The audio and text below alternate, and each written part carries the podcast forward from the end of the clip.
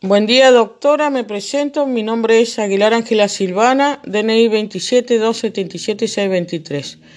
Le comento que para exponer economía política elegí del programa de la unidad 6 definiciones de oferta y demanda, mercado, equilibrio macroeconómico. Utilicé el manual de Mochón y Becker y para la parte política elegí hablar de las polis griegas, exponiendo sobre los sofistas Sócrates, Platón y Aristóteles.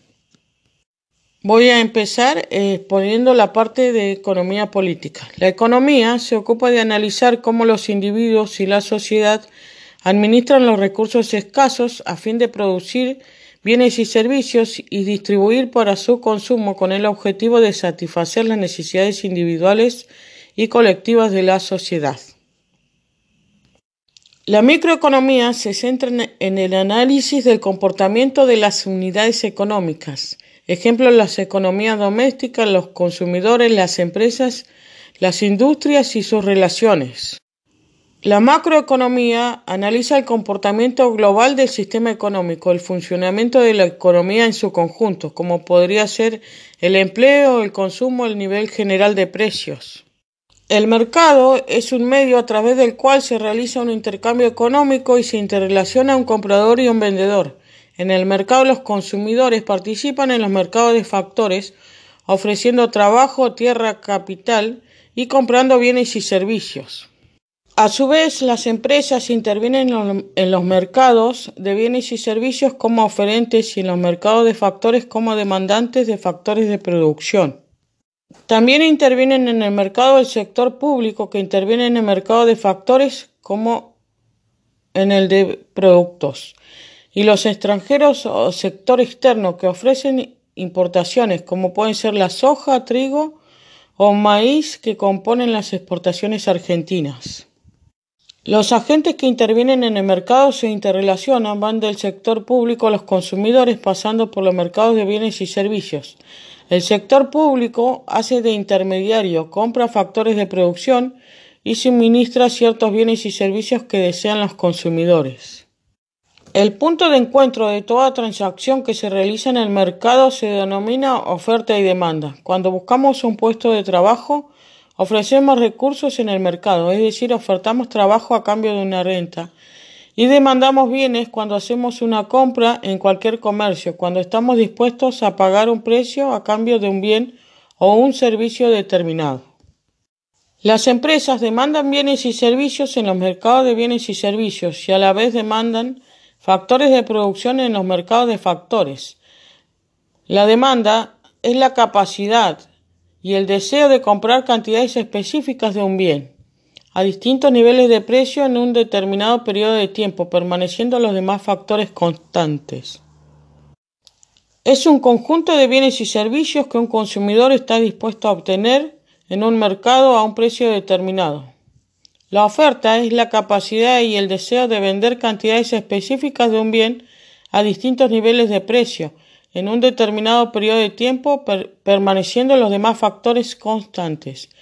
O sea, es un conjunto de bienes y servicios que un consumidor está dispuesto a ofrecer en un mercado a un precio determinado.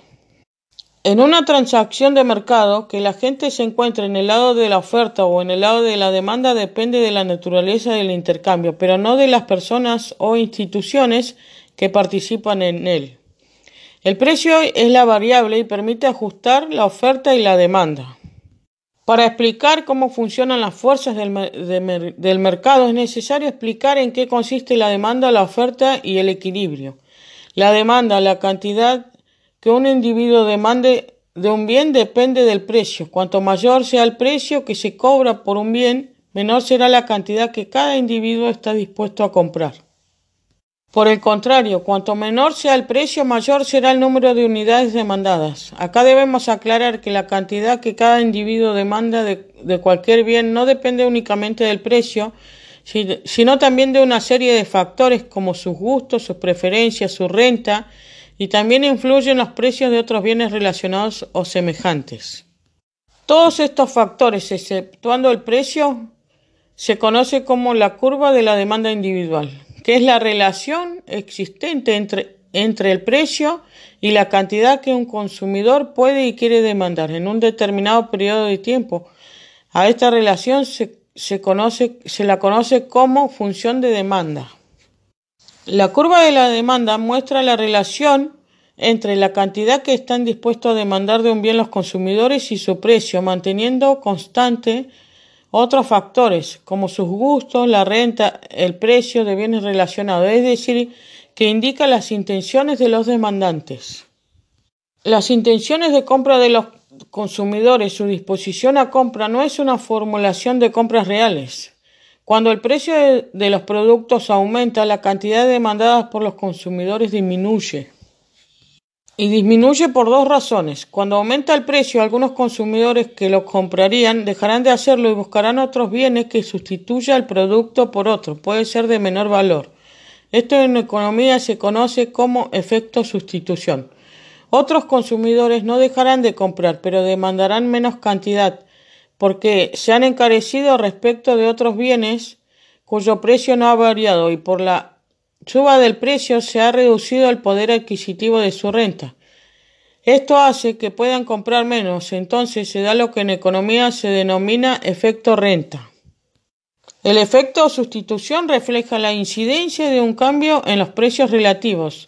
El efecto renta manifiesta la incidencia de un cambio en la renta real.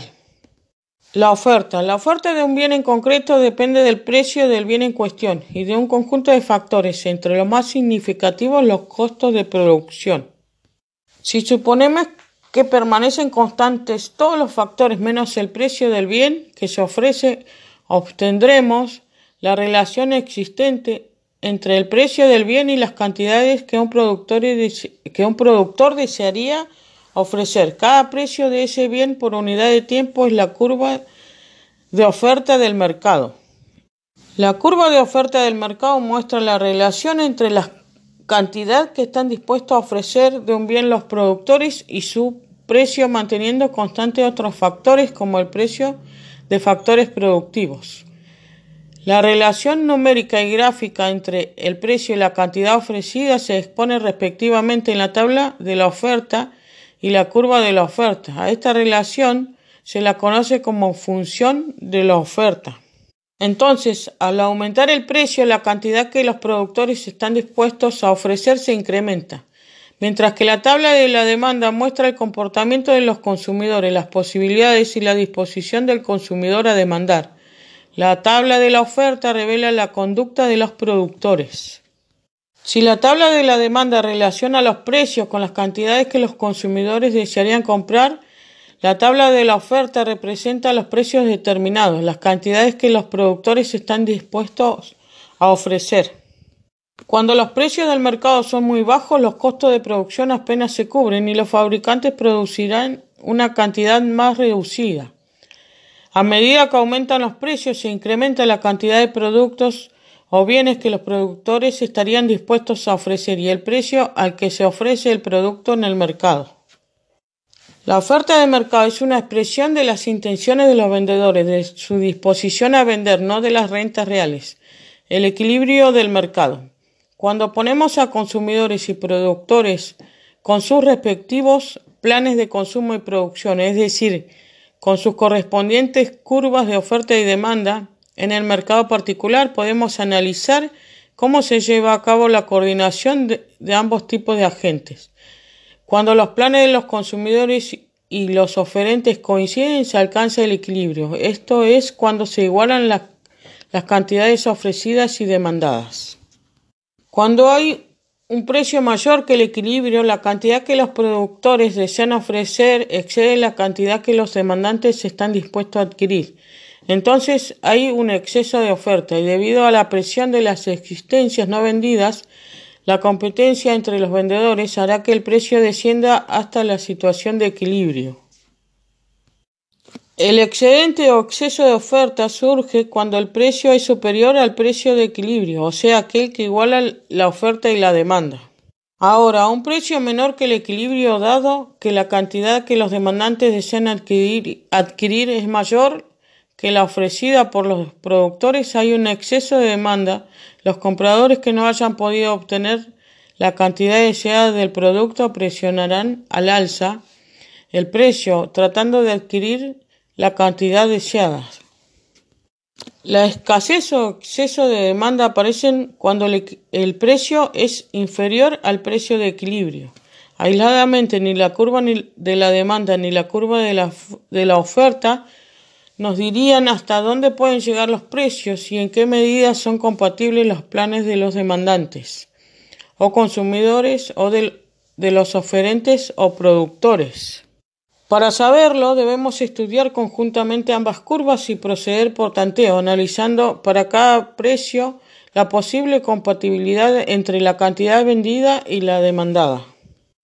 En general el precio arbitrario no logra que los planes de la demanda y la oferta coincidan. Solo en el punto de corte de ambas curvas se dará esta coincidencia y únicamente un precio podrá producirla. A este precio lo denominamos precio de equilibrio y a la cantidad ofrecida y demandada cantidad de equilibrio. Solo hay un precio y una cantidad para los que son compatibles las intenciones de los compradores y de los vendedores. El precio de equilibrio es aquel para el, cual coinciden los planes de los demandantes o consumidores y de los oferentes o productores.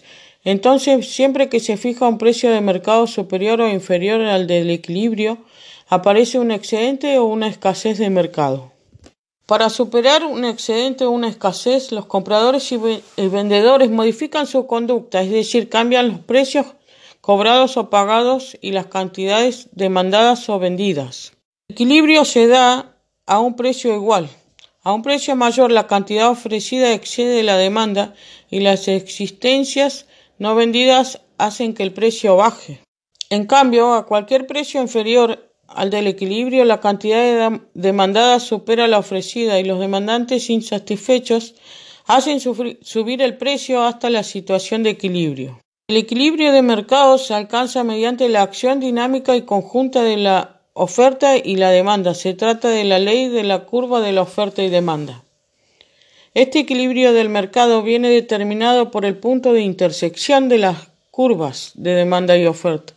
Y en el punto de equilibrio la cantidad demandada coincide con la cantidad ofrecida.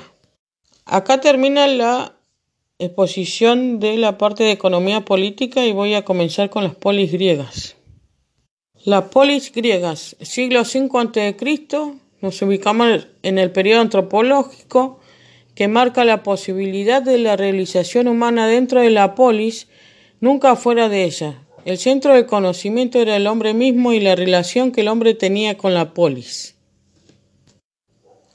Atenas durante este periodo sufre un cambio y se vuelve el epicentro de la vida griega, convirtiéndose en una ciudad-estado. Había un gran interés en que el hombre fuera formado, instruido en lo que era la vida pública del Estado y el desarrollo de la polis, la política, un, gran florecimiento político de la democracia, en ese momento directa, en donde el pueblo votaba las leyes en asamblea levantando el brazo derecho a favor o en contra de las leyes.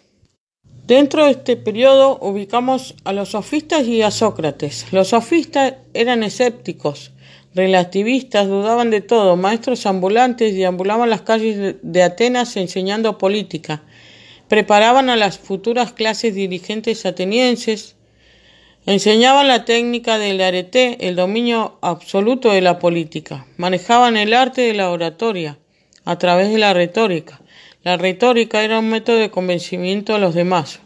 Utilizaban palabras consideradas bellas con términos precisos cargados de emotividad para convencer en las asambleas y lograr el triunfo de una postura que por lo general era política. Entendían que el individuo se realizaba individual, social y políticamente en el ámbito de lo único que era posible llegar a conocer, la polis. Solo en el ámbito del Estado se podía lograr la realización y alcanzar la felicidad que llamaban ataraxia. Uno de los sofistas más importantes, Protágoras, llegó a decir que el hombre era la medida de las cosas, o sea que el punto de partida de crecimiento del individuo dentro de la polis era el individuo mismo y no causas externas. Georgias decía nada existe, si algo existiera no lo podríamos llegar a conocer y si algo existiera fuera de la polis no lo podríamos llegar a transmitir a los demás. Se refería a que el único ámbito de conocimiento era la polis. Fuera de ese ámbito el individuo caía en lo que se llamaba ostracismo, que era la soledad absoluta. El individuo, a partir de los sofistas, comenzó a ser tomado como un engranaje más de la polis, como un elemento que movía la polis y que le daba crecimiento. No era posible alcanzar la realización y la felicidad fuera de la polis. A tal punto que preferían la muerte que el destierro, porque el destierro condenaba al individuo a alejarse para siempre de la polis y caer en el, ostracismo. El problema que tenía de la retórica es que no buscaba conocer la verdad, lo que importaba era dominar el lenguaje a tal nivel que la persuasión fuera algo asegurado. Todo el conocimiento se basaba en el ámbito social y político dentro del Estado la polis. Los sofistas se, diferenciaron también los ámbitos de aplicación del derecho natural y del derecho positivo. Al derecho natural lo llamaron físico indicaium, lo que se encontraba en la naturaleza, y al derecho positivo lo llamaron nómico indicaium, lo que se encuentra en las normas. Nómico viene de norma y dicaium es derecho. De los sofistas se diferencia uno, Sócrates, quien vivió en el año 470 a.C. hasta el 399 a.C. Sócrates sintió la necesidad de separarse de los sofistas y de la enseñanza de la retórica, porque no apuntaba a la verdad y tenía como único fin persuadir a los demás y confundir. Fue el primero en generar un conocimiento metódico, utilizó un, método llamado mayéutica. La mayéutica tenía dos funciones, iniciar un camino para conocer la verdad y, y destruir las falsas argumentaciones de los sofistas. Consistía en preguntas y respuestas cada vez más precisas hasta alcanzar la verdad. Estaba compuesta por dos partes, la parte destructiva o par destruens y la parte constructiva o par construens. La parte constructiva, a su vez, estaba compuesta por la inducción, donde analizaba todo lo que se captaba por los sentidos, por ejemplo, cosas triangulares, personas justas o injustas, y la declaración, que es la etapa donde a través de un análisis racional el individuo trata de llegar a verdades universales como la justicia, la belleza, la amistad. Sócrates entendía que todos los individuos que formaban parte de la polis, para realizarse y poder alcanzar la ataraxia, la felicidad, no era suficiente el dominio del arete, además debían desarrollarse moralmente. Respetar un conjunto de reglas internas que se encontraban en la polis, que no estaban escritas en ningún lado, pero formaban parte de ellas. A estas reglas las llamó Sócrates estos, colectivos, una suerte de moral pública. Solo respetando este conjunto de reglas morales, el individuo alcanzaría la ataraxia, la felicidad social y política. En el año 469 a.C., a Sócrates se lo acusa de pervertir a los jóvenes y atentar contra la democracia ateniense, lo cual lo lleva a enfrentar un juicio y a ser condenado. En este juicio se dispuso la pena de muerte con, con posibilidad de optar por el destierro. Sócrates prefirió morir y tomar un veneno llamado cicuta antes de ser desterrado de la polis y caer en ostracismo. Todo lo que se conoce de Sócrates es a través de su discípulo directo Platón, porque Sócrates jamás escribió nada. Con Platón comienza el periodo sistemático metafísicos, años 400 al 322 a.C. Este periodo culmina con la muerte de Aristóteles. A Platón lo ubicamos en el año 428 al 348 a.C. Modifica el sistema de enseñanza caminando por las calles. En el año 387 a.C. funda el primer centro de estudios, al cual llamó la Academia. Utilizó el método del diálogo. Generó un dualismo metafísico donde ubica dos realidades o dos mundos. Una realidad sensible o mundo de las cosas y una realidad suprasensible o mundo de las ideas. Según Platón, para alcanzar el verdadero conocimiento reflexivo, el individuo debía elevarse al mundo de las ideas, un mundo donde habitaba una gran cantidad de ideas inmutables, universales y perfectas, que eran las que no, iban a dar la posibilidad de alcanzar la episteme, el verdadero conocimiento reflexivo. Aquel que se quedaba solo con lo que captaba por los sentidos, en la realidad sensible, o sea, en el mundo de las cosas, podría proporcionar de ese mundo solo opiniones ortodoxas y nunca alcanzará el verdadero conocimiento, porque para Platón el mundo de las cosas era imperfecto, insuficiente, mientras que el mundo de las ideas era perfecto, inmutable. Para explicar cómo funcionaba la elevación al mundo de las ideas, Platón utilizaba mitos. En sus obras, y a sus obras las llamaba diálogos. Sus mitos más importantes fueron en el diálogo de la República eh, hablaba del mito de la caverna, en el diálogo Fedón hablaba del mito del alma caída y del mito del carro alado, en el diálogo Fedro hablaba del mito de la reminiscencia. Platón, cuando se refiere al individuo para explicar la elevación al mundo de las ideas, dice que hay tres almas que los hombres pueden ocupar un alma racional, un alma irascible y un alma sensible o también concupiscibles. Y a cada una de estas almas le corresponde una virtud. El hombre que ocupe el alma racional le corresponderá la virtud de la sabiduría. Al que ocupe el alma irascible le corresponderá la virtud de la fortaleza. Y el individuo que ocupe el alma sensible le corresponderá la virtud de la templanza. Pero el individuo que quiera lograr la elevación no puede dominar una sola virtud o dominar todas las virtudes de manera desproporcionada, porque no le dan al individuo la posibilidad de elevarse y conocer la, episteme. Tiene que existir un equilibrio entre todas las virtudes. Para lograr esa armonía aparecerá una cuarta virtud que es la justicia. La justicia tiene una función armonizadora y totalizadora. Incluye a todas las virtudes y las mantiene en su justo medio en proporción. Entonces, el individuo que gobierne, coordine y armonice las tres virtudes, la sabiduría, la fortaleza y la templanza, alcanzará la justicia y será un individuo justo y podrá lograr la elevación al mundo de las ideas, conocer la episteme, o sea, el verdadero conocimiento reflexivo.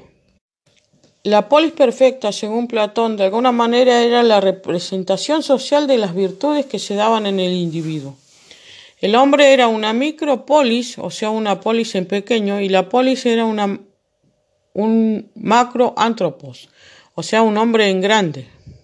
Las virtudes que se dan en la, en la micropolis, o sea, en el individuo, armonizadas y totalizadas por la justicia, se tienen que reiterar en una polis perfecta que está gobernada por todas las virtudes. Esta polis se encuentra en el mundo de las ideas y tiene tres estamentos, tres sectores de la sociedad. El primer estamento, el de los gobernantes, son los que dirigen los destinos políticos de la polis, tienen que exteriorizar la virtud de la sabiduría. El estamento de los guerreros, que son los que aportan su fuerza, están organizados por los gobernantes y deben exteriorizar la virtud de la fortaleza. El estamento de los artesanos, que incluye todas las clases bajas de la sociedad, como los comerciantes, y deben exteriorizar la virtud de la templanza. Los esclavos estaban fuera de la estructura de la polis perfecta de Platón. Para que la polis se transforme en un paradigma, en un ideal a seguir, los tres estamentos tienen que estar armonizados por una cuarta virtud que es la justicia. Si los, los tres estamentos no demostraban las virtudes, iban a caer en la polis real, o sea, en la polis del mundo de las cosas, una polis imperfecta. Platón decía que el individuo era un instrumento, una parte de un mecanismo perfecto que era la polis, un engranaje más dentro del sistema de la polis. Por eso la polis perfecta o ciudad de Estado era la encargada de satisfacer todas las necesidades de los individuos y conducirlos a alcanzar la felicidad. Todavía con Platón se, se hablaba de de la ataraxia, una felicidad social política ligada a la realización dentro del Estado, la polis. Para lograr que la polis perfecta funcione y pueda existir en el mundo de las ideas, Platón propone en la República eliminar los dos estamentos superiores, o sea, las dos instituciones que se interponían entre el individuo y la polis, la familia y la propiedad privada. El individuo que alcanzase la pubertad se debía separar de su familia y tener una formación política o militar regida por las leyes de la polis. O sea que el individuo se alejaba de su familia para siempre para estar a disposición del Estado. Eliminaba también la propiedad privada porque todos los bienes que le correspondían al individuo que había alcanzado la pubertad o que le fueran a corresponder en un futuro pasarían a mano del Estado. Esta polis perfecta debía estar gobernada por sabios. Podría ser un rey filósofo secundado por un consejo nocturno, cada estamento con su propia virtud, armonizados por la justicia y eliminando las dos instituciones intermedias, la familia y la propiedad privada.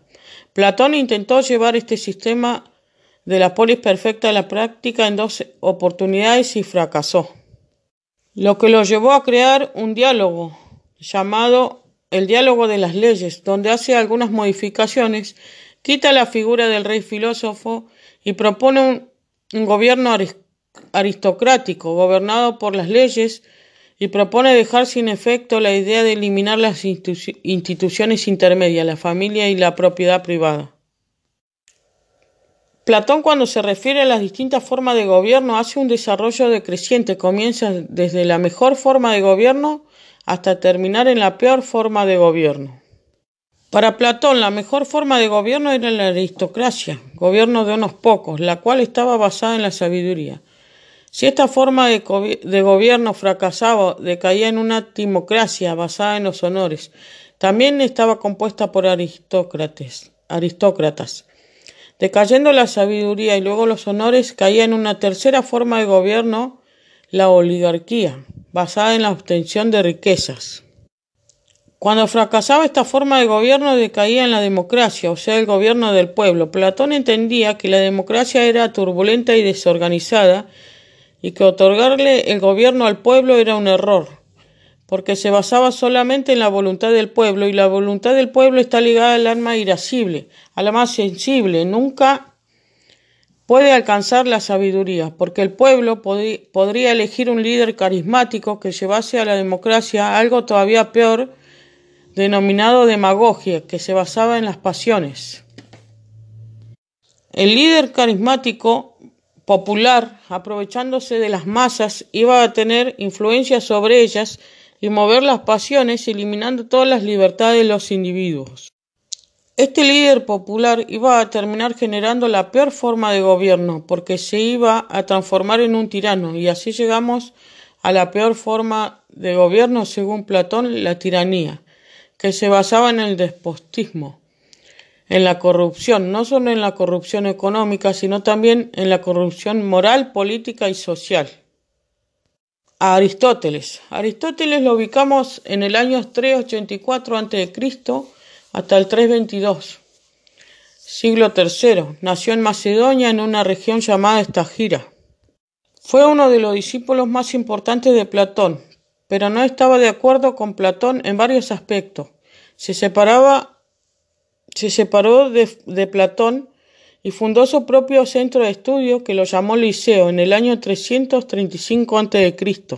Para Platón, el mundo de las cosas estaba en constante cambio, era imperfecto y el mundo de las ideas era inmutable y perfecto. En cambio, para Aristóteles, esto no era así, todo al mismo tiempo y en un mismo mundo era perfecto e imperfecto. Estaba en constante cambio, pero tenía una esencia. Lo importante era captar la esencia de cada cosa que existe en el mundo, que tiene un aspecto que está en constante cambio o mutación, pero tiene otro aspecto que es inmutable. No hace falta elevarse al mundo de las ideas para alcanzar el conocimiento, porque todo era un proceso racional que se daba dentro del individuo mismo. El individuo, como está dotado de razonamiento, está en condiciones el mismo de captar el aspecto esencial que tiene cada cosa en el mundo. Aristóteles es el primero que dividió el conocimiento en tres partes, lógica, física, que incluye la metafísica y la ética. La lógica estudia los medios que utilizo para conocer, o sea, el método que utilizo para conocer. La física es nuestro conocimiento de todas las cosas que se es el conocimiento de todas las cosas que se pueden captar por los sentidos. La metafísica estudia lo que no podemos captar por los sentidos. La ética está ligada a todo lo que el individuo hace en sociedad, desde que nace y hasta que muere, sea en la polis o fuera de ella. Dentro de la lógica separó tres aspectos. El aspecto vegetativo, que obedece a la necesidad de alimentación y reproducción, a las plantas. El aspecto sensitivo, que tiene en cuenta la locomoción, o sea, el moverse de un lugar a otro, utilizar los sentidos, captarse, captar sensorialmente las cosas. Le corresponde al reino animal. El aspecto racional, donde además de las características y los otros dos aspectos, la alimentación, reproducción y locomoción, y la utilización de los sentidos, está el aspecto ligado a la utilización del intelecto y a la posibilidad de razonar, cosa que no se da en ninguno de los otros, de los otros dos estados. Solo los individuos son los únicos que tienen la posibilidad de la utilización del intelecto, de razonar, de construir pensamientos a través de la razón. Esto hace que no necesite para llegar al conocimiento utilizar mitos, tampoco necesita elevarse al mundo de las ideas. Aristóteles lo llamó abstracción, que es la posibilidad de construir conceptos basados en el razonamiento, o sea, en el intelecto. Esto lo lleva a concebir un nuevo método que llamó lógica. Esto hace que el individuo no necesite llegar al conocimiento utilizando mitos, tampoco necesita elevarse al mundo de las ideas. Aristóteles llamó, lo llamó abstracción, que es la posibilidad de construir conceptos basados en el razonamiento, o sea, en el intelecto. Esto lo llevó a concebir un nuevo método que llamó lógica. Es un método racional deductivo pero discursivo, porque necesita seguir varios pasos o partes donde cada individuo capta lo esencial de cada cosa mediante los sentidos. Crea conceptos que se adecúan a la realidad. Cuando analiza la física y la metafísica, explica cómo es el ser, utiliza la teoría ilemórfica, que significa forma y materia. Separa tres pares de caracteres esenciales que componen al ser. Tienen que estar presentes y tienen que estar presentes para construir la esencia del ser. La forma, lo inmutable del ser, la materia, lo cambiante, el acto, el estado actual del individuo, la, la potencia, lo que puede llegar a ser, la sustancia o accidente, eh, diferencia, hace que podamos establecer cualidades del ser, su propia estructura, su propia identidad, que es lo que separa un ser de otro ser. La ética es considerada como una virtud, lo que el hombre hace en sociedad. La virtud es toda acción encaminada a obtener la realización del individuo y su felicidad. Aristóteles, en una de sus obras llamada Ética Nicómano, habla de dos tipos de virtudes, las virtudes éticas y las virtudes dianoéticas. Las virtudes éticas están ligadas al aspecto práctico, o sea, la acción a lo que el individuo hace realiza dentro de la vida social, en la interrelación social. Son las virtudes éticas la justicia, el honor, la amistad, la igualdad. Esto lo lleva a sostener que el hombre tiene un instinto y ha nacido con el instinto de sociabilidad. También lo llama instinto de alteridad. En la sociedad podrá desarrollar las virtudes éticas por lo general en la polis, donde también logrará su realización y alcanzará la felicidad llamada ataraxia. Pero algunos individuos que se han dedicado a tratar de llegar a la verdad, a la esencia del ser, al conocimiento filosófico, han desarrollado lo que Aristóteles llama virtudes dianoéticas, que son producto del intelecto, de la reflexión y llevan al individuo al conocimiento. Estas virtudes dianoéticas, por lo general, las desarrollan los filósofos, eh, llevan al individuo a alcanzar una nueva forma de felicidad que Aristóteles llamó eudemia. Aristóteles crea su propia concepción de la justicia, la divide en dos aspectos, la justicia individual y la justicia en el plano social. La justicia individual como virtud significa lograr, lograr el justo medio entre dos extremos. Es la que desarrolla el individuo en su interior y lo lleva a realizar actos considerados como justos. Si no existe esta proporción y equilibrio, esa justa medida entre los extremos, el individuo no alcanza la justicia individual. Y si no alcanza la justicia individual, no será un individuo justo y caerá en lo que Aristóteles llama vicios que son por defecto o por exceso. Ejemplo, si quiero explicar la valentía, tengo que tener en cuenta dos extremos, el extremo por defecto, que es la cobardía, y por exceso, que es la temeridad. Para que un individuo alcance la justicia individual, tiene que existir una proporción, un equilibrio entre extremos, ya sea por defecto o por exceso. Tratar de encontrar el justo medio entre dos extremos hace que, que a cada uno se le pueda dar lo que le corresponde, pero el individuo no desarrolla la virtud de la justicia en soledad. Tiene una vida social, es un ser social y tiene un instinto de sociabilidad que lo lleva a coexistir y a, relacionarse con los demás. No hay manera de manifestar la idea de proporción o de equilibrio, sino es en la vida social. Esto lo lleva a Aristóteles a su vez a separar la justicia distributiva y la justicia conmutativa o sinalagmática, que a su vez se divide en justicia conmutativa y justicia judicial. La justicia distributiva es la que la sociedad le proporciona a los individuos de acuerdo a sus merecimientos y honores, o sea, es una justicia que trata igual a los que están en igualdad de circunstancias, los que están en una misma posición o situación. Para Aristóteles, cuanto más jerarquía alcanzase el individuo dentro de la sociedad, inclusive dentro desde el punto de vista también de las virtudes dianéticas, mayores merecimientos tenían. Respecto a la institución de la esclavitud que existía en el mundo griego, no le daba ningún tipo de posibilidad al esclavo de obtener la justicia distributiva, y según el criterio de en ese momento, no tenía merecimientos el esclavo.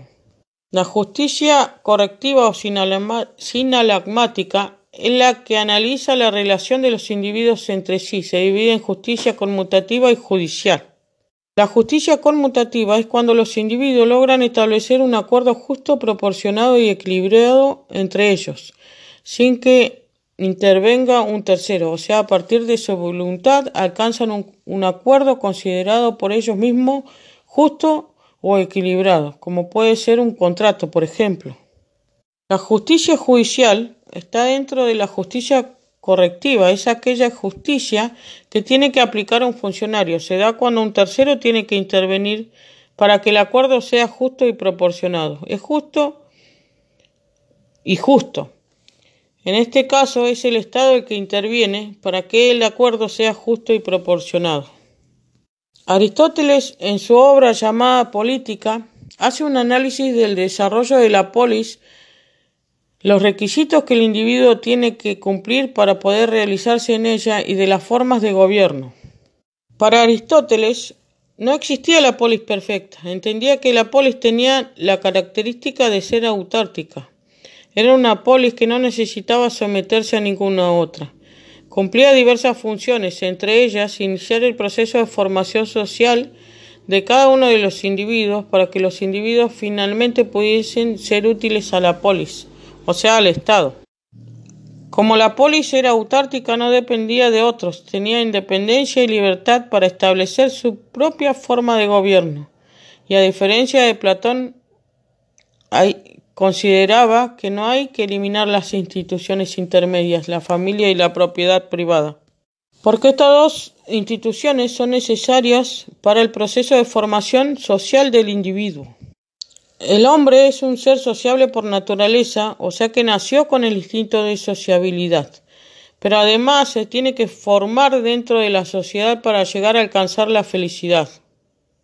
Este proceso de formación, según Aristóteles, tiene tres etapas, la familia, la aldea y la polis. La familia es la parte inicial de la formación social, está presente durante toda la existencia del individuo, es donde el individuo aprende las primeras conductas, donde se va forjando de su personalidad. Pero cuando el individuo alcanza la pubertad iba a iniciarse un segundo proceso de formación social que se daba en lo que Aristóteles llamaba la aldea. La aldea es un conjunto de familias donde el individuo comenzará a sociabilizar y a relacionarse con otros y dentro de la aldea existirá el concepto de escuelas, la educación del individuo. Para culminar con el proceso de formación social aparece la relación del individuo con la polis, el Estado. El Estado va a lograr que el individuo se desarrolle individual, social y políticamente y alcance la realización dentro de la polis. Es el mayor grado de formación social, el más importante, porque el individuo iba a participar en la toma de decisiones del Estado. También Aristóteles, separándose de Platón, realiza su propia concepción de la forma de gobierno. Habla de formas puras y formas impuras de gobierno. Las formas puras tienen en cuenta los intereses de la sociedad, deben proporcionar felicidad y realización en todos los individuos. Son tres, la monarquía, la aristocracia y la democracia. La monarquía es el gobierno de uno, la aristocracia es el gobierno de pocos y la democracia es el gobierno de todos. Las formas impuras de gobierno son aquellas que no tienen en cuenta los intereses de la sociedad. No se buscaba proporcionar felicidad y realización en la sociedad. No rige la justicia, importan más los deseos personales como los intereses y obtener riquezas a poder y a costa de la sociedad. Estas formas impuras de gobierno también son tres, la tiranía, la oligarquía y la demagogia. Un gobierno, la tiranía es un gobierno de un tirano, que busca su propia satisfacción y sus propios intereses. La oligarquía, un gobierno basado en la búsqueda de riquezas. La demagogia, por, por lo general, estaba sometida a un líder carismático, es un gobierno popular pero corrupto. Aristóteles sostenía que las formas puras de gobierno pueden dejar de perseguir los intereses de la sociedad para perseguir los, propios y así degenerar en formas impuras. La monarquía degenerará en tiranía, la aristocracia en oligarquía y la democracia en demagogia. La mejor forma de gobierno para Aristóteles era un sistema mixto un gobierno que incluye características de la monarquía, de la aristocracia y la democracia. O sea, el gobierno de uno, que puede ser un rey secundado por pocos que iban a colaborar, aristócratas. Pero estos aristócratas iban a ser elegidos por el pueblo, en donde también incluía la democracia en forma de participación política. De esta manera el pueblo todos los individuos participaban del Estado.